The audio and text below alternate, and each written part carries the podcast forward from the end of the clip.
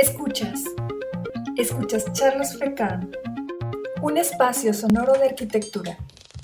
Comparte nuestro contenido a través de nuestras distintas redes sociales.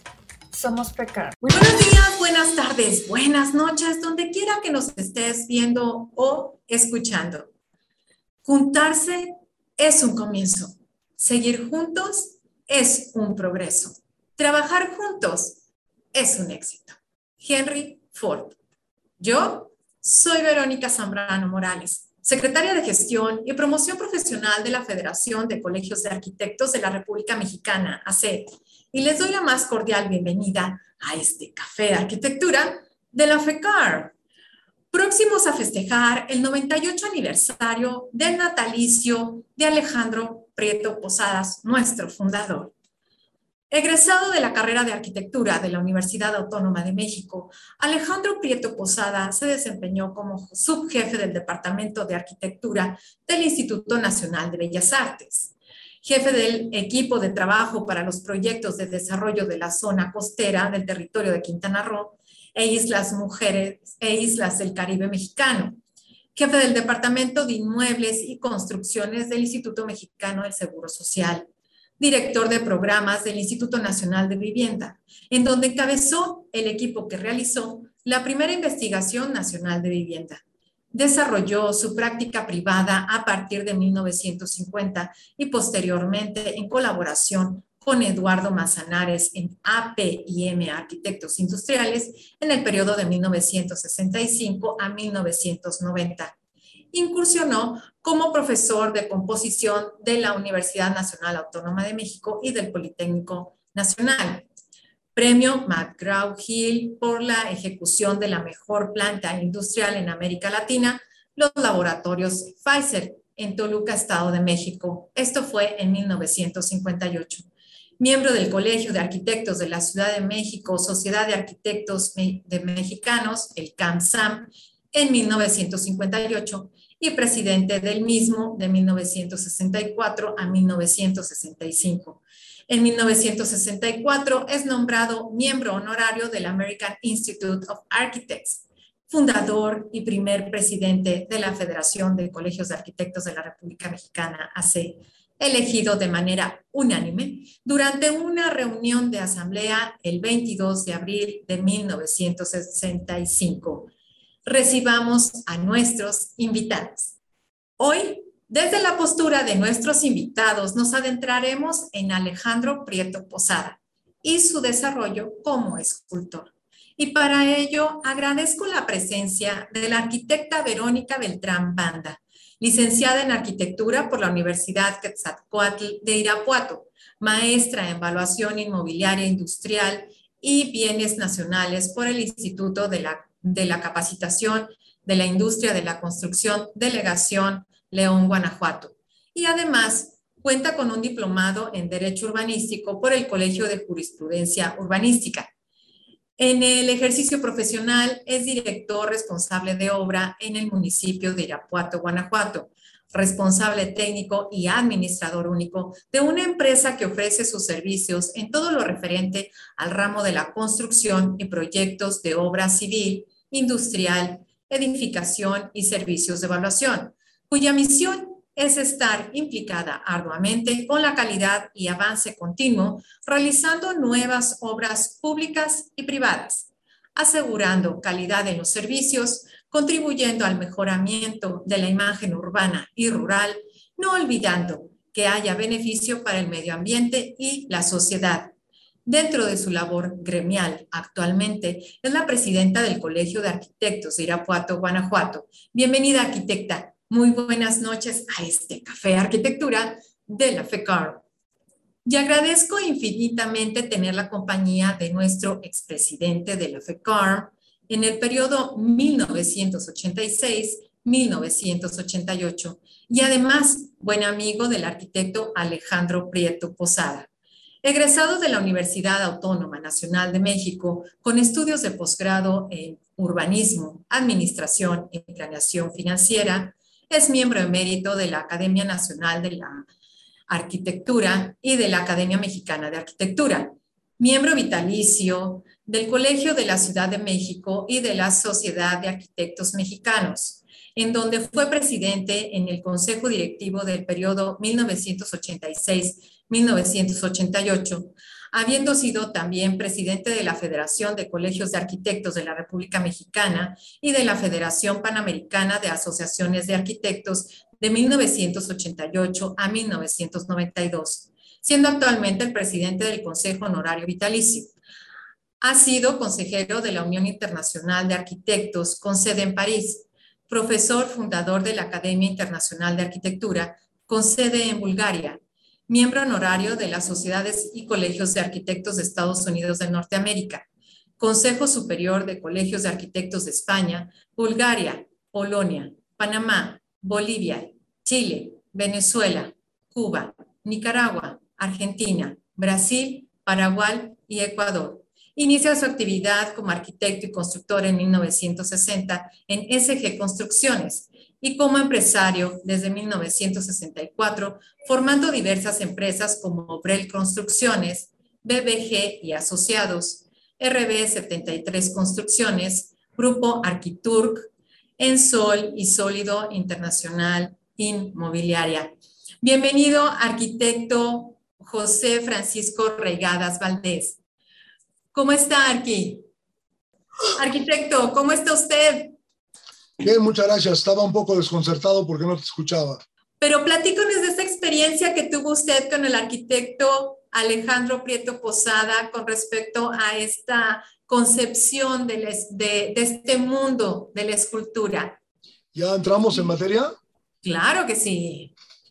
Bueno, pues mira, este, muchas gracias por la invitación hablar de un gran amigo, un gran hombre, Alejandro Prieto, fue un arquitecto muy connotado.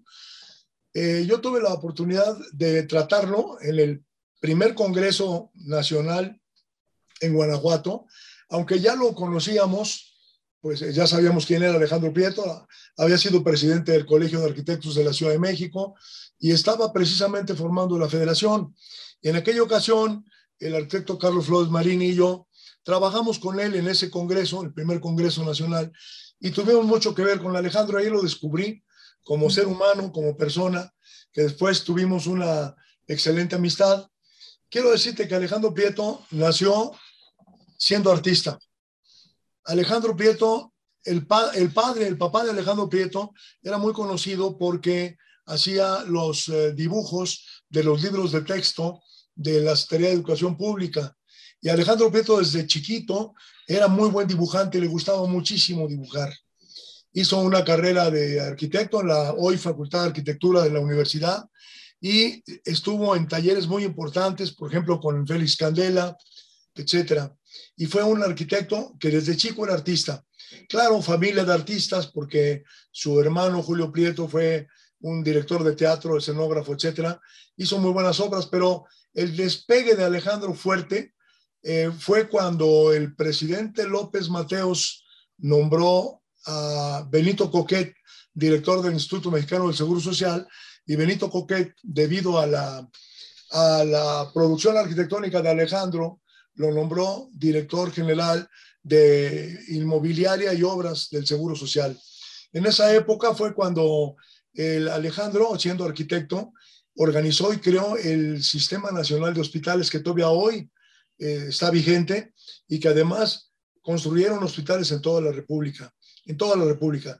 Antes de esta época, Alejandro tenía su despacho y producía mucha, mucha arquitectura, construyendo sobre todo laboratorios. Y siempre, siempre Alejandro eh, integraba el muralismo, la arquitectura y la escultura en sus obras. Siempre tenía que tener algún evento, alguna cosa de, de escultura urbana inclusive, o de escultura, porque le gustaba mucho la escultura a Alejandro. Ya, eh, yo tuve la oportunidad de, de, hacerme amigo de él en los años 80, 80, 85, en donde nosotros tuvimos un grupo de amigos, arquitectos todos, cuatro arquitectos, incluyendo a mí, tuvimos un restaurante en México, eh, muy, muy conocido, fue muy bueno, llegó a ir el presidente de la República, el, jefe de gobierno, el entonces regente, Ramón Aguirre, etc. Y Alejandro era de los mejores clientes que teníamos porque él iba, vamos a llamar, a perder el tiempo. Y nos iba a contar sus historias, porque además Alejandro, una de las facetas más importantes de Alejandro Prieto es que él le gustaba la navegación. Desde siempre, él, tuvo un yate eh, y pues viajó por muchas partes del mundo en su yate y, y, platicaba, como todos los marineros, muchas fantasías posiblemente, pero con mucho entusiasmo. Una vez me lo encontré en Panamá, con, eh, coincidimos Mario Pani, Alejandro y yo, yo a un evento y ellos estaban cada uno por su lado en su yate. Y tuvimos una experiencia muy agradable de haber vivido esos tres mexicanos en, en ese país, experiencias muy inolvidables.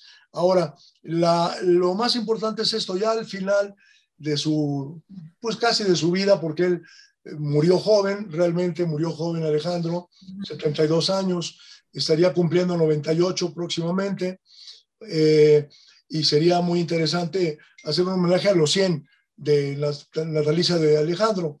Pero cuando construyó su casa, su última casa, él compró un terreno en una barranca aquí en, en la barranca de Tarango, en la delegación Álvaro Obregón aquí en México, y era una, un terreno semiplano y se hundía hasta llegar con una barranca que actualmente es una zona federal.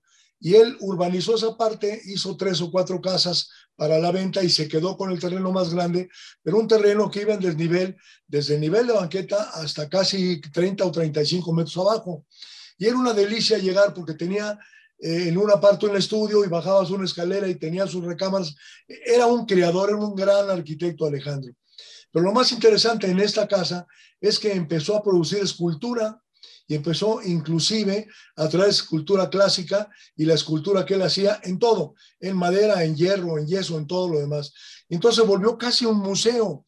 Eh, precisamente su, su viuda, Carol, Caroline, eh, eh, tuvo que vender la casa, ya era demasiado grande para ella, y de ahí sacamos, rescatamos de su casa cerca de 20 o 25 macroesculturas que ahora por un convenio con José Luis Cortés, siendo presidente de la de la federación, logró el convenio para que se las donara Carolina a la federación y que la federación pudiera venderlas, promoverlas y este, hacerse de recursos, siempre y cuando ponerle un precio simbólico también para la viuda de, de Alejandro. Tengo entendido y ahora veo aquí Vero también que ya se integró.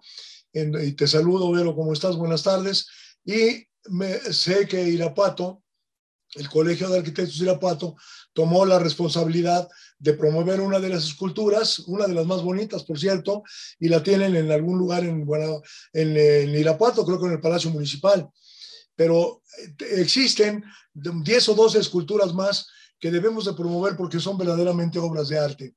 Por ahí eh, el otro día me enseñaste el libro de Alejandro en donde te dije que uno de los laboratorios, Avon, que estaba aquí ubicado en la esquina de Avenida Universidad, y, Miguel Ángel de Quevedo en Coyoacán, era el símbolo de esa, de esa esquina eran los laboratorios Sabón y lo conocían a todos por la escultura que era monumental que estaba en esa parte. Desgraciadamente, ahora se convirtió en la Plaza Oasis, un centro comercial, y desapareció escultura que por ahí debe de estar. Sí, esperemos que por ahí encontremos. Yo creo que la federación sí debe de hacer un esfuerzo para promover la venta de esas esculturas y colocarlas. Platicaba el otro día también con ustedes que estuve yo en una, en una gira de trabajo en, en, eh, en Querétaro y me quedé admirado del desarrollo de Querétaro, la parte nueva de Querétaro, en donde están construyendo una cantidad tremenda de edificios, de departamentos, de oficinas, comercios, etcétera, de muy buena calidad y que les hace falta a todos esos edificios algún elemento escultórico para rematar la arquitectura, como lo hacía el arquitecto Alejandro Prieto. Eh, en el aspecto gremial, no se diga, eh, él siendo presidente del Colegio de Arquitectos de México en aquel entonces, pues veía que teníamos los arquitectos de la Ciudad de México acaparada la chamba o cualquier cosa que se hacía en, Tecate, Baja California, o en Irapuato, o en Mérida, tenía que venir a las oficinas centrales. Y es cuando se le ocurre a él precisamente crear una federación de arquitectos de colegios y fundarla para que todos tuviéramos las mismas oportunidades. Se funda la federación en el 65, unos días antes del Congreso Mundial de la UIA en París que por cierto ahí nos volvimos a encontrar también, nada más que había mucha distancia entre nosotros en esa época, y el arquitecto Prieto, el arquitecto Álvarez Ordóñez, Santiago Greenham, los grandes maestros de la arquitectura. Pero después de esa, de esa, la federación que ahora tiene 75, 78 colegios y que está trabajando muy bien, pues fue una idea de Alejandro Prieto. Entonces lo recordamos con mucho cariño y sobre todo les digo, vale la pena que las esculturas, que tengan el catálogo de las esculturas los colegios para que puedan promoverla ante los arquitectos de su localidad. Así es, Arqui. Y fíjese, por ejemplo, que bueno, este dicho sea de paso, Carolyn le manda muchos saludos. No pudo estar con nosotros porque desafortunadamente eh, llegó visita, ella se encuentra fuera del país, pero nos va a mandar llamar cuando esté por aquí. Les manda muchos saludos a todos, a todos los amigos de acá de México. Agradece mucho precisamente esta atención y que estemos trabajando para para hacer este capital semilla, ¿no? Con estas esculturas que ella donó y que agradecemos mucho, pero le manda muchos saludos ahorita a ella. Otra de las cosas que también comenzaba, comentaba el arquitecto Alejandro Peto y que lo, lo platicábamos también en una ocasión, es que eh, hacer en estos diseños, en la contemplación del diseño del espacio, que fuera un diseño integral y esto es contemplar a la escultura desde la concepción del espacio, que no sea como que, ay, me quedó un espacio como que creo que aquí puede ir una escultura, ¿no? Sino que es de recomendación para que dentro de esta conceptualización que tengamos desde el inicio, desde esta, desde este primer, la primera idea, tengamos ya pensado esta escultura. Y otra de las cosas que comentaba él también era que no es lo mismo pensar en un tamaño, en un volumen, en un material, eh, cuando es al interior que al exterior una escultura, ¿no? Y, también lo podemos ver en esta escultura que, que promovió el Colegio de Arquitectos de Irapuato. Vero, coméntanos, bienvenida aquí con nosotros. Gracias, buenas tardes. Este, porque tú lo comentabas, uh, fue una escultura, la escultura que, que, se, que se promovió y que se vendió. Sí, este, afortunadamente nos propusimos, este, les comentaba que era un, pues un trabajo que, la administración o el consejo directivo anterior a mí este, empezó a maquilar, a idear la arquitecta Maribel López Olórzano este, ante las necesidades y las convocatorias de la FECAM. Y fue algo que en una plática me dijo, ¿sabes qué, Vero? Esta, pasa esta situación, a lo mejor si platicamos con la administración podemos conseguir, este, pues, colocar alguna, ¿no? En ese momento eh, aquí en Irapuato, el arquitecto Ricardo Ortiz Gutiérrez era presidente. El año pasado hubo el cambio de, administración también en el municipio y él, como arquitecto pues tenía esa sensibilidad, ¿no? En ese momento y uno de sus este, objetivos de, gobierno eh, fue eh, remodelar y rescatar el centro histórico. Es un trabajo que él ha hecho durante varios años, ¿eh? Él ya esta fue, era su tercera administración, entonces sí tenía, primero tuvo una, luego pasaron 10 años y luego tuvo las otras dos consecutivas. Entonces sí fue un trabajo de él eh, ya de varias, este, varios años, entonces él ya traía el concepto del rescate del centro histórico y nosotros ahí, con la buena relación que, que ha mantenido el Colegio de Arquitectos con él, con la administración, pues llegamos a una entrevista, le platicamos el proyecto, no le dijimos la necesidad de la FECAM, nosotros nada más fuimos a ofrecer esas esculturas que quedaban ideal para este rescate del centro histórico. Realmente nosotros queríamos pues acomodar mínimo dos, este, pensando, imaginando que pudieran eh, este, quedar en una plaza pública del municipio. En, dentro de este rescate del centro histórico, les comento, hay siete plazas públicas en el centro histórico y están conectadas de tal manera que tú puedes hacer el recorrido peatonal. No necesitas traslados ni nada. Entonces es un proyecto integral muy bonito realmente y, eso era para nosotros el objetivo, ¿no? Este, analizamos las esculturas, ahí la mayoría son de madera, entonces nosotros le ofrecíamos las de piedra, que era el secreto entonces, pues al ver las dimensiones, la escala, perspectiva con las plazas, no quedaban este, colocarlas en una plaza abierta y nos dijo el arquitecto, bueno, me gustó la idea, eh, se las compro y nos, ya nos este, canalizó con la directora del Museo de Irapuato y dijo, vean con ella en qué espacio pudiera enriquecer y enaltecer la, la escultura, ¿no? Porque realmente pues sí estaba muy bonita, le, le gustaron todas. Entonces, pues las de madera las fuimos descartando porque ellos como administración pues no se podían hacer responsable de un mantenimiento o de un acondicionamiento de algún espacio por, por esto mismo, ¿no? Del cambio de administración y pues no, no podían este, garantizar estos cuidados y, y seguimos con la postura de, de escoger una, una de piedra y fue el secreto 2 la que quedó este, se empata el, el, festejo del aniversario de la construcción del Teatro de la Ciudad, que es ahí donde se encuentra. Este, te hice llegar las fotos de donde está. Eh, el, el, ya cuando llega la, la, escultura, el municipio todavía, para enaltecer más y, re, y, resaltar más, le manda hacer una base de mármol, este, porque son esculturas pues con gran peso y para que no tuviera ningún detalle y el alojamiento de la escultura fuera la ideal para, para, para embellecer, ¿no? Este, entonces quedó en el lobby del Teatro de la Ciudad.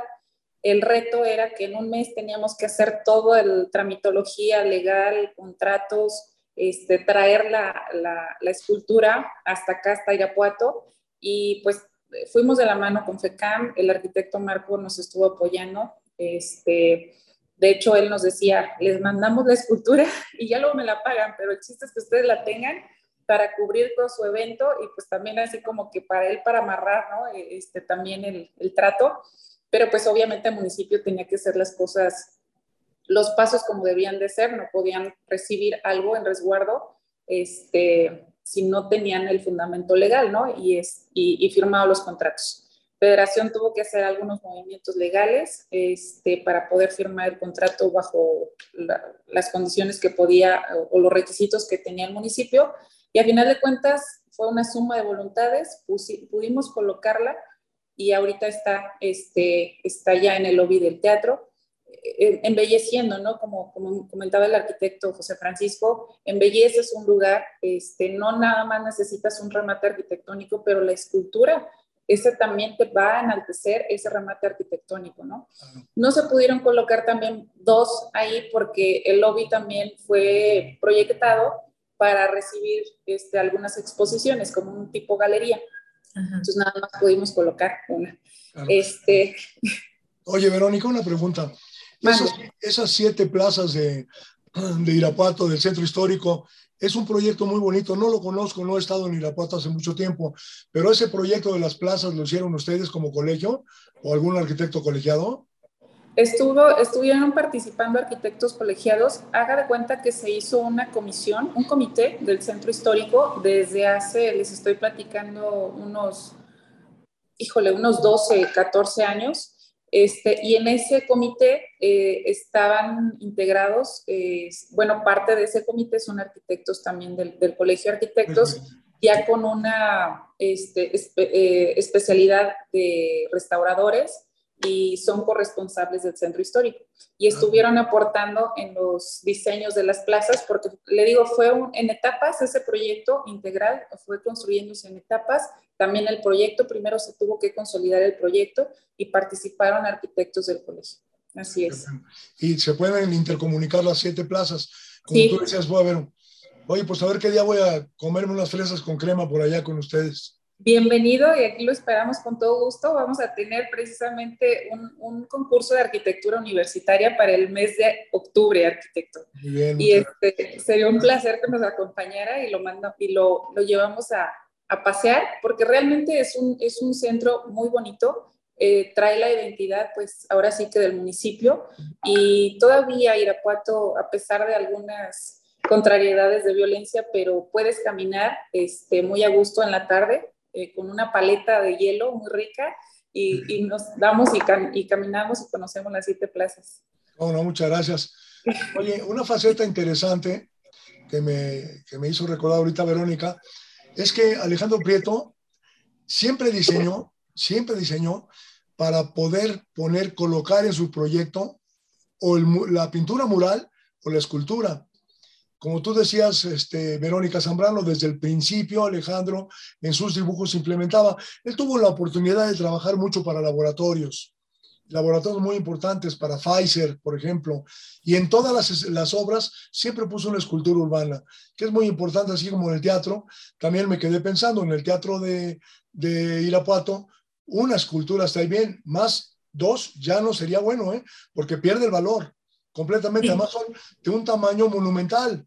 Son para, para, para eh, pues no, no, no solamente para llenar el hueco, pero sí son, son, para vestir las obras de arquitectura. Les decía el otro día que una de las obras más bonitas que hizo Alejandro Prieto en su, en su etapa productiva fue el Teatro de los Insurgentes, aquí en la Avenida Insurgentes en México, ah, en donde todo el frente es un mural en donde invitó a Diego Rivera para que hiciera un mural con mosaico veneciano que hasta la fecha es un atractivo turístico de la capital de la República, ¿no? Sí, y así como esa, también hizo la escultura de la presa de Aguamilpa en Nayarit, también muy bonita. Y hizo algunos cuentos también, hizo unos cuentos que, este, cuentos cortos, eh, 25, una colección de, de 25 y algunas otras pinturas eh, que, que, hizo. O sea, era un arquitecto multifacético. Era, era una botana, Alejandro, era muy simpático y era muy agradable platicar con él. Alejandro Prieto Posada, alumno de la materia de composición de Mauricio M. Campos y de José Villagrán en la materia de teoría de la arquitectura. Sin más preámbulo, y para adentrarnos en el trabajo de Alejandro Prieto Posada como escultor, abordaremos un extracto de la entrevista realizada al arquitecto por Neda G. de Analt, cuentista, ensayista, entrevistadora, traductora, crítica literaria y cinematográfica, titulada Reflexiones de Alejandro Prieto, documentada en el libro Esculturas Alejandro Prieto Posada de 1993. Demos paso a la entrevista. Escuchémosla. Platícame de los años en que trabajaste para el Seguro Social. A fines de 1958, iniciándose el gobierno del presidente López Mateos, me invita a colaborar el director del IMSS, el licenciado Benito Coquet. Durante los siguientes seis años, realizando muchos proyectos, algunos tan apasionantes como la Unidad de Independencia, el Centro Vacacional Huaxtepec y el conjunto de IMSS en San Bartolo Naucalpan. En ese periodo, en mi arquitectura siempre verás el afán de integrar la pintura y la escultura con mi obra. Colaboraron conmigo de forma significativa Luis Ortiz Monasterio, Federico Cantú, Juan O'Gorman y muchos otros pintores y escultores. Pero lo más valioso fue trabajar para Benito Coquet, un gran humanista y pensador. Realicé viajes con él. Siento que desde entonces empecé no solo a conocer el mundo, sino a pensar en el arte como un fenómeno universal. Benito Coquet fue un maestro y una influencia básica en mi vida. En esa época, ¿tratas de hacer escultura? Fueron intentos tímidos. Por ejemplo, hice las columnas que sostienen el gimnasio de San Bartolo el acueducto en la Universidad de Independencia, los nudos de piedra que aparecen en las columnas de fachada de ciertas clínicas. El funcionalismo todavía me frenaba. En los siguientes seis años de mi vida, entre los 34 y los 40, realicé muchas obras. Fui un arquitecto prolífico. A los 40 decidí abrir un paréntesis en mi vida. ¿Y te dedicas de lleno a la escultura? No. Aquí debo confesar mi otra pasión, el mar. Lo conocí a los 14 años y desde entonces ha ejercido en mí una eterna fascinación. En sociedad con un viejo pescador de Puerto Vallarta tuve mi primera lancha. Pescábamos tiburón y mantarraya. Posteriormente me hice otras embarcaciones y con ellas recorrí toda la costa del Pacífico mexicano. En los últimos años de mi trabajo en el IMSS, estudio navegación y obtengo el título de capitán de yates. Entonces realicé un sueño que parecía imposible. Me hice de un velero de un solo mástil y 12 metros de eslora. Con el Corcorán 1, con él, navegué de Acapulco al puerto de Colón en Panamá, cruzando el canal. En el puerto Atlántico allí hice subir el pequeño barco un carguero, que después fue bajado en Barcelona. Estuve en ese velero recorriendo el Mediterráneo por seis meses. Esa prodigiosa vida de mar.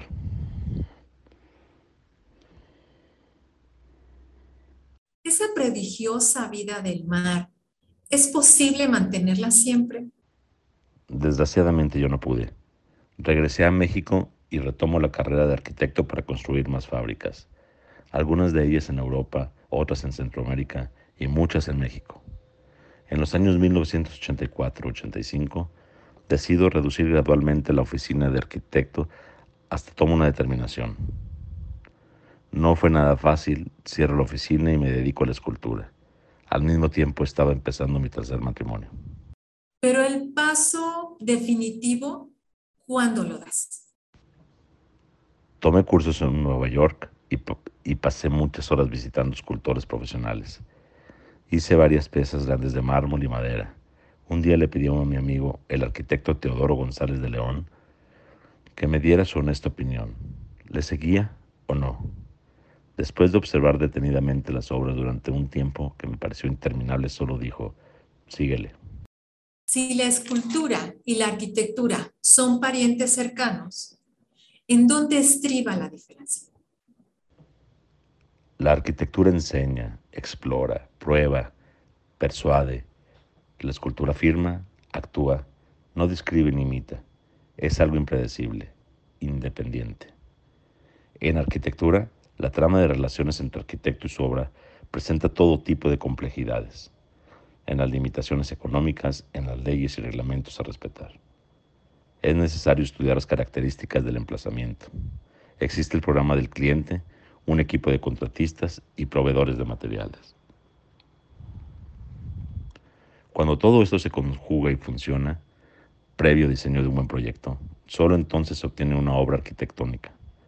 La escultura es un mundo en sí, con sus propias leyes de la imaginación creativa, pero en la labor escultórica hay relaciones unívocas de poder entre el sujeto y el objeto por una parte, llamado talento, imaginación o capacidad de técnica del escultor. Por la otra, el material desafiante que afirma la supremacía del tiempo y espacio y se presenta como un todo continuo, como una base lógica, la única para construir de forma artística. Wilhelm Lembrunk pensaba que toda escultura era un problema de proporción. Las bases para Constantin Vascusi son esculturas esculturas sus propias esculturas. Naum Gabo, una de las mentes privilegiadas para percibir las relaciones entre el arte y la ciencia, encuentra en plejacias el medio para remarcar el aspecto visual de sus creaciones, para sellar la continuidad del espacio. Gaudier Berca considera que en una escultura solo tienes planos de lugares correctos y nada más. Y así los ejemplos con Rodin, los cubistas, los constructivistas, los integrantes del Bauhaus, los cinéticos Henry Moore, Barbara Hepsworth, son infinitos. La escultura es, al fin y al cabo, un sistema estético personal. ¿Qué tiene más importancia? ¿La concepción o la ejecución escultórica? Ambas. Es un proceso integral. Aunque tradicionalmente lo que cuenta es la concepción, la guía del maestro, más que la ejecución.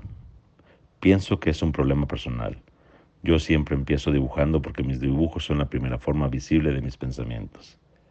Ellos son mi guía para continuar con el proceso de convertir el pensamiento en una forma tridimensional usando mis manos. Después del dibujo paso a la confección de un modelo en material ligero que permite visualizarlo, moverlo, observarlo. Solo entonces termino ejecutando las obras. En general yo no concibo a nadie más que a mí mismo en ese acto creativo. Por supuesto, la excepción son aquellas piezas que, por su tamaño técnica, son imposibles de realizar personalmente. ¿Cuál es tu impulso de crear escultura? No es hacer decoración frívola, sino es la necesidad de plantear nuevas interrogantes en un trabajo distinto con referencias individuales. ¿Qué define la proporción de una escultura? Si la escultura tiene un sitio definido desde su nacimiento o una intención, ejemplo, regresando a mi escultura Alcandora, que es una muestra de arte público situada en una avenida, Su tamaño tenía que ser de por lo menos 8 metros, ya que menor no se vería. Pero una escultura pensada para ubicarse en un espacio cerrado tendrá que tener un tamaño que permita alojarla entre objetos. Cuando hablo del espacio que rodea al objeto me refiero al material por sí mismo. Una parte del objeto, como afirma Namu Gabo, tiene la facultad de convertirse en un volumen como lo hace cualquier material rígido. A veces un inusitado pedazo de madera de parota o un bloque de mármol gramo de sal me llevan a extraer de ellos una escultura cuyo tamaño ha quedado definido por las dimensiones originales del material. Era muy, muy agradable platicar con él. Sí, bueno, Arti, ¿y cómo se siente ahora de estar hablando de él? O sea, ¿qué se le viene a la mente cuando habla de él? O sea, si lo pudiera traer, ¿qué? qué, no, bueno, lo que pasa es que lo recuerdas.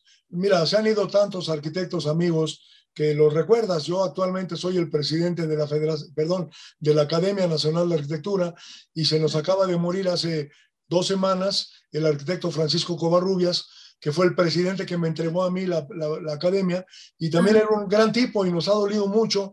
De hecho, estamos hemos estado en un periodo de duelo. Hoy mismo, después de esta reunión con ustedes, tengo una sesión académica para recordar a Covarrubias. Y así se nos han ido muchos amigos muchos arquitectos y pues recordarlos, eso es lo mejor. Sobre todo que en este caso, el caso específico de Alejandro Prieto, es recordar a la personalidad que tenía él, recordarlo como era él, que era una botana, era una gente muy alegre, muy ocurrente, y sobre todo promover la escultura que le va a venir a vestir a las obras en donde se pongan las esculturas. Yo creo que aquí yo em, tomo como una muy buena idea la de, la de Vero, Beltrán, para que se hagan pósters o, carteles para, para, que la gente vea lo que se le está ofreciendo. Sí, así es. El 18 de mayo del 2018 en la ciudad de Oaxaca, de Juárez, Oaxaca, en el marco de la 103 Asamblea Nacional de la FECARM y con el Pleno reunido, se firma un contrato de donación simple que celebran por una parte la señora Caroline Maguer Corsac, y por otra parte el arquitecto José Luis Cortés Delgado como presidente y representante legal de la FECARM, en donde acuerdan que los recursos que se pudieran recabar del uso y disfrute de las piezas escultóricas sean única y exclusivamente como capital semilla para la creación del edificio sede de la federación. Este año cumplimos 57 años, perdón, 57 años pero ah, y actualmente tenemos 13 esculturas con nosotros, las cuales 11 están en la Ciudad de México, dos están en exhibición, las pueden ver, una en el Colegio de Arquitectos de León, Guanajuato, y otra se encuentra en el Colegio de Arquitectos de Querétaro, esperando ser adquiridas también. Ah, ¿Algo más que quieran contribuir para, para cerrar este rico café? Eh, la verdad es que es una oportunidad para muchos colegios de promover no solamente la venta y, tener recursos. Yo estuve en ese congreso en, Oaxaca, soy testigo de la firma de ese convenio con Caroline, con José Luis. Desgraciadamente no se pudieron llevar a Oaxaca porque mover 13 esculturas de ese peso, no sé, aquí donde las teníamos guardadas en una bodega mía, eh, fue un problema eh, guardarlas, el protegerlas y luego sacarlas. Las sacamos para montar una exposición con las esculturas en la Facultad de Arquitectura de la universidad y fue bellísima la exposición, pero la exposición fue temporal. Estuvieron ahí 15 días, casi un mes, pero moverlas sí significa un problema, ¿no? Pero a la hora de moverlas y de adquirirlas y de colocarlas, pues bueno, la experiencia que nos acaba de narrar Vero en, en Irapato, pues es, es importante, ¿no?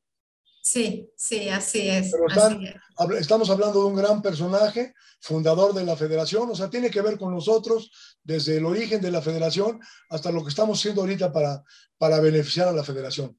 Sí, aparte una persona que conoció mucho, que apartó, aportó mucho a la arquitectura, sí. a, a, la arquitectura desde la concepción de los hospitales y todo lo que conlleva esto.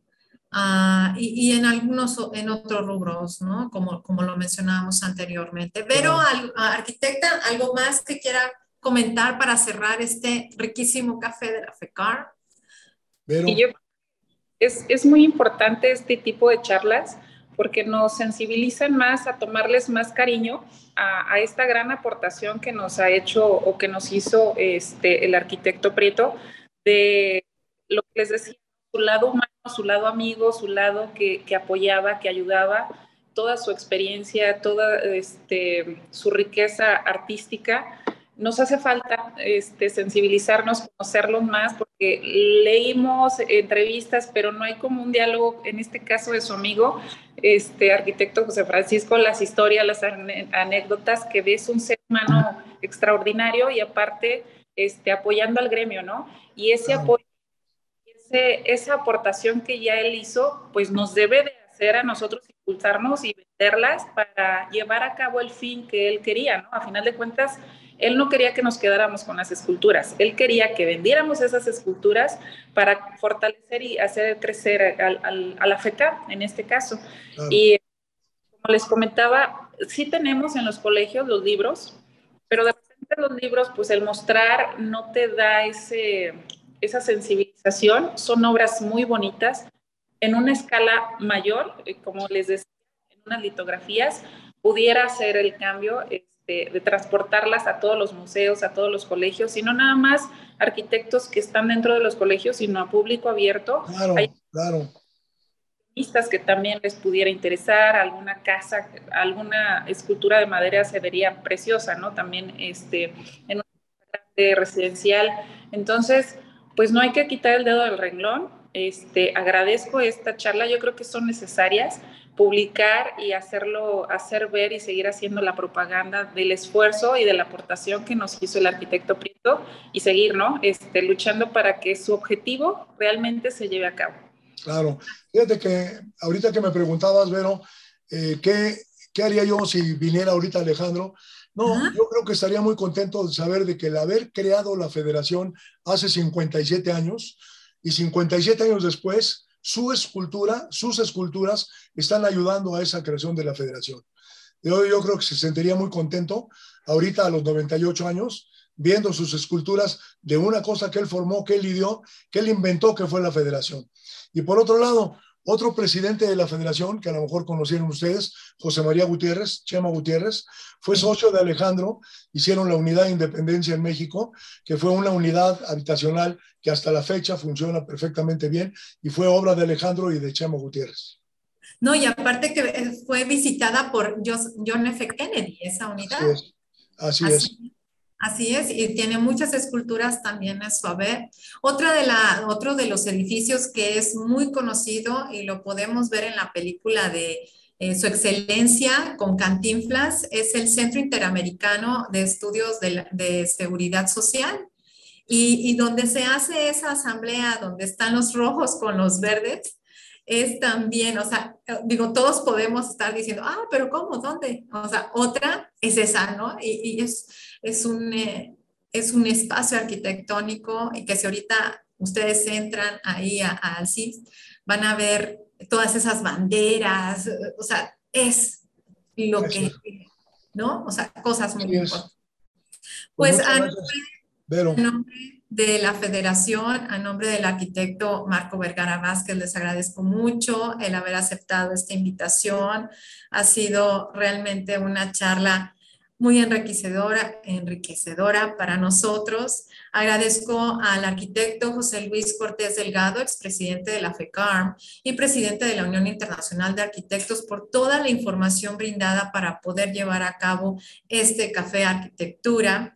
De igual manera, agradezco a la señora Caroline, eh, viuda de, de Prieto, por habernos apoyado también y de manera especial a todos nuestros seguidores FECARM de nuestras redes Facebook, Instagram, Twitter, Spotify, YouTube. Mi nombre es Verónica Zambrano, secretaria de Gestión y Promoción Profesional de la Federación de Colegios de Arquitectos. Y esto fue Café Arquitectura de la FECARM. Hasta la próxima. Escuchas. Escuchas Charlos FECARM un espacio sonoro de arquitectura. Comparte nuestro contenido a través de nuestras distintas redes sociales. Somos Precar.